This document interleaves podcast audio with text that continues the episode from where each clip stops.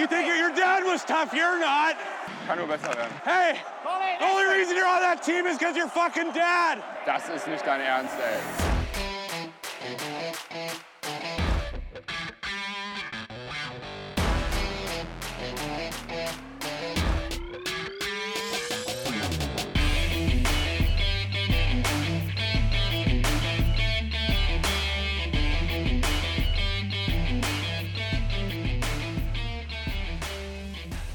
Es ist Mittwochabend, Mitte Januar und wir begrüßen euch vom Trash Talk der DG Podcast zu einer kurzen Aftergame-Folge nach unserem legendären Sieg gegen die Grizzlies Wolfsburg mit 2 zu 1. Ich bin der Daniel und ich bin natürlich nicht alleine, denn bei mir ist der Milan. Milan, guten Abend.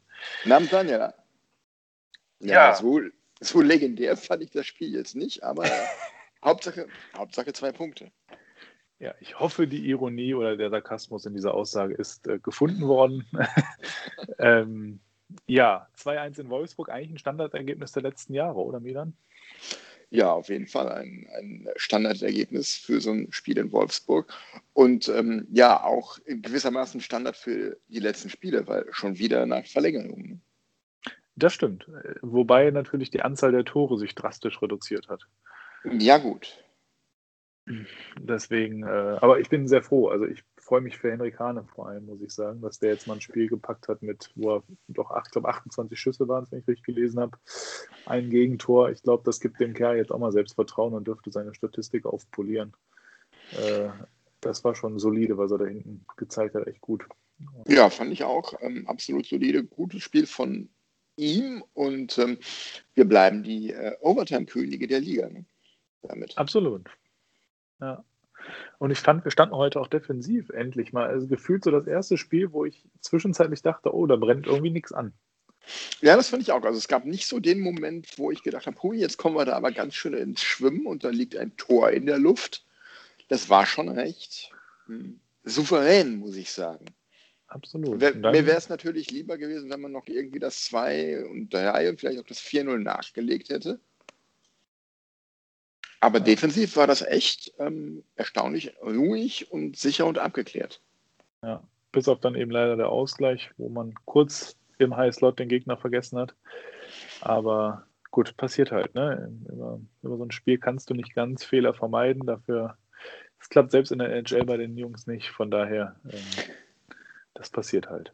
Das passiert halt und so ein Spieler wie, wie Anthony Heik, der, lässt, der lässt sich sowas dann auch nicht zweimal sagen. Der der macht den dann halt eiskalt. Ja. Wobei, ne, um nochmal zurückzukommen auf das, was wir äh, vorgestern hatten, wenn du da wirklich einen, einen, richtig guten Torwart hast, der fischt den dann halt auch mal aus. Der hält dann auch mal diesen einen unhaltbaren. Gut, vielleicht. Ja. Wobei man Aber, jetzt wirklich heute darüber nicht sprechen sollte, in meinen Augen. Nein, nein, nein, nein, nein. Zumal der echt auch gut geschossen war, genau in Winkel. Das, das war jetzt kein Ding so halb hoch ja. oder so, so knapp über die Fanghand oder keine Ahnung. Der war ja schon wirklich sehr platziert und gut in die der war in den Giebel. geschossen. Ja, von daher ähm, definitiv zwei Punkte gewonnen diesmal in Wolfsburg. Ja. Und, und nicht wie nicht wie, nicht wie in Köln äh, einen verloren oder verschenkt. Ja, absolut, das stimmt. Man hat es diesmal, ja, man muss wirklich sagen, den einen Punkt gewonnen am Ende des Tages äh, und Fischbuch mal wieder eiskalt. Also, ja, hat mich schwer, schwer begeistert, das Tor, wie er erst den, den Schuss antäuscht, dann nochmal zurückzieht und dann durch die Beine schiebt. Ja. Das, das war schon richtig, richtig gut gemacht hat zur Folge, dass Fischbuch in der Topscorerliste punktgleich mit zwei Iserlohnern ist, beziehungsweise sogar mit drei Iserlohnern auf den ersten vier Plätzen steht. Das gab es, glaube ich, auch, äh, seitdem ich Eishockey verfolge, auch noch nicht, dass ein DEG-Spieler umrahmt von drei Iserlohnern an der Topscorerliste steht. Ganz oben. Wer ist Moment? Ja, das stimmt. Ne? Gab es so, gab's so in der Tat noch nicht. Und vor allem sind sie ja alle punktgleich von den Punkten her. Das ist ja Genau. Ja, der, der heutige Sieg hat zur Folge, dass die DEG äh, erstmal weiterhin auf Platz 4 ist in der Nordgruppe dichter hinter der KLC, der am Abend 6-5 nach wirklich toller Aufholjagd in Iserlohn verloren hat. Also Iserlohn, der Seilersee, scheint dieses Jahr für Torspektakel zu stehen. Ähm, mit ständig wechselnden hohen Führungen und äh, Optionen. Das ist ja Wahnsinn. Auch da wieder 5-1 Führung heute und dann äh, wurde es ganz eng. Äh, nochmal bis auf 6-5, 10 Minuten vor Ende. War auch nochmal einiges drin. Was natürlich die Überraschung ist in meinen Augen bisher, Iserlohn ist auf Platz 1. Ja, 2,14 der Punkteschnitt ähm, nach sieben Spielen. Überraschend, ja, aber sie leben vor allem von ihrer Effektivität, vom Powerplay und von ihrer ersten Reihe. Ja. Und wenn du die am Montag aus dem Spiel genommen kriegst, dann wird es sehr interessant zu sehen, wie das Spiel dann läuft. Definitiv. Die, und was mir, was mir auch heute wieder aufgefallen ist, die, sind ganz brutal schnell und effektiv beim, im Umschalten. Du darfst dir gegen die keine Fehler im Aufbauspiel erlauben, sonst äh, mit sehr großer Wahrscheinlichkeit knallt das dann hinten. Denn das haben wir ja bei unserem Gastspiel in Iserlohn auch erlebt. Das ging dann auch ganz schnell. Da müssen wir. Tor und Kiel wirft Bayern aus dem Pokal. Es tut mir leid, ich muss reingrätschen. Wie geil ist das denn? So, du bist wieder dran. Jetzt hast du mich. Da müssen wir am, am Montag ähm, ganz, ganz konzentriert sein, defensiv über 60 Minuten und wir dürfen da, da keinen Raum lassen und müssen auch vor allem im Spielaufbau da ganz, ganz aufpassen. Sonst werden wir da auf eigenem Eis wirklich eiskalt ausgekontert. Und ich weiß nicht, ob wir das dann, wenn Iserlohn dann nochmal so, so hoch führen sollte wie heute gegen Köln, ob wir dann so zurückkommen können, wie Köln das heute geschafft hat Weiß ich nicht. Ähm, bester Mann bei Köln heute Jimmy Shepard mit drei Toren. Absolut, ja. Ich glaube aber, wir sind eines der defensiv stärksten Teams grundsätzlich, wenn wir denn unsere Leistung halbwegs abrufen, was man heute auch wieder in Teilen gesehen hat, wobei natürlich mhm. Wolfsburg uns jetzt auch nicht so viel gefordert hat, das muss man natürlich auch mal dazu sagen. Ne? Aber ich glaube, wenn wir jetzt endlich mal diese Leistung ein Stück weit konservieren können, mit ins Spiel nehmen können, dann sollten wir Iserlohn da auch vor Probleme stellen. Und am Ende geht es ja wirklich darum, vor allem diese eine Reihe aufzuhalten. Wenn man die stoppt, dann danach kommt ja auch lange Zeit erstmal nichts. Ne? Ja, das ist richtig. Genau. Das ist ja. richtig. Was aber ähm, möglicherweise schwer wiegen könnte, man, man weiß noch nichts Genaues, aber Maxi Kamera heute ein Wechsel und dann verletzt in die Kabine gegangen. Ja, stimmt. Der war dann weg. Ähm, genau, ich habe auch noch nichts gehört oder gelesen oder irgendwie, was da möglicherweise ist. Wollen wir es hoffen? Drücken wir die Daumen. Gute Besserung, Maxi Kamera. Ja, auf jeden hoffen Fall. Wir, dass er schnell wieder auf dem Eis stehen kann. Ist natürlich bitter jetzt, wo er gerade auf dem aufsteigenden Ast war. Von der Form her. Sehr, sehr ärgerlich. Und äh, hoffentlich ist er bald wieder da. Und zum Thema bald wieder da fällt mir ein, dass äh, äh Viktor Svensson endlich wieder im Eistraining ist. Ja. Nach seiner Leistenverletzung, habe ich heute gelesen, soll es sein. Leistenverletzung? Okay, die hat er ja. letztes Jahr doch schon gehabt, ne? Ja, wenn die wieder aufgebrochen ist. Vielleicht will man da jetzt auf Nummer sicher gehen, dass das auch wirklich alles hundertprozentig sicher ist.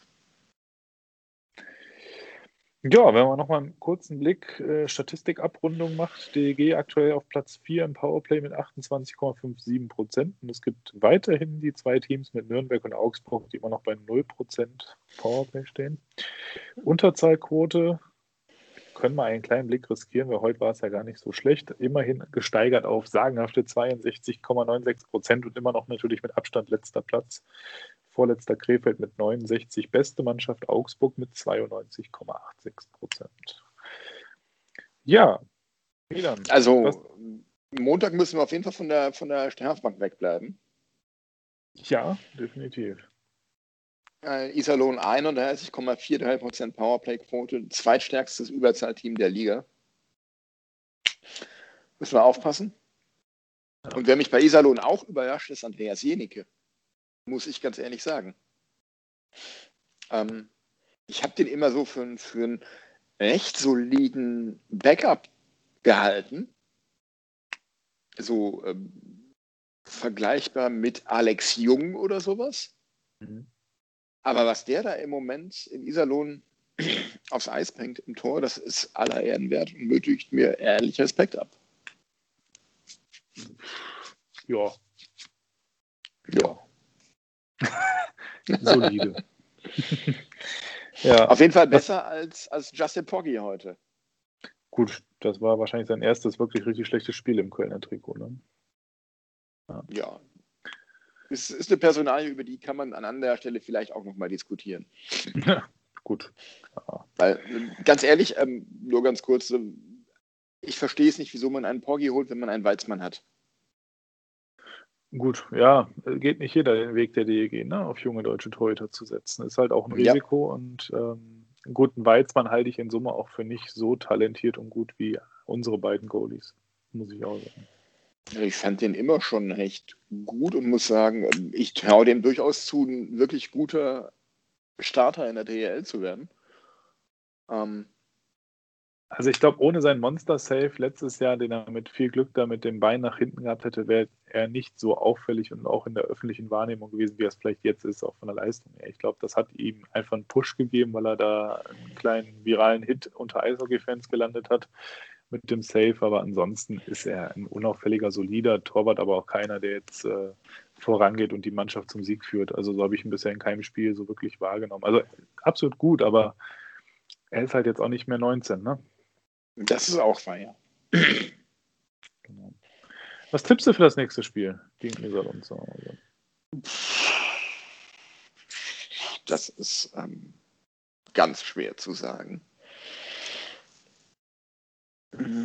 Aber ich sage einfach mal, wir gewinnen das und zwar mit 5 zu 3.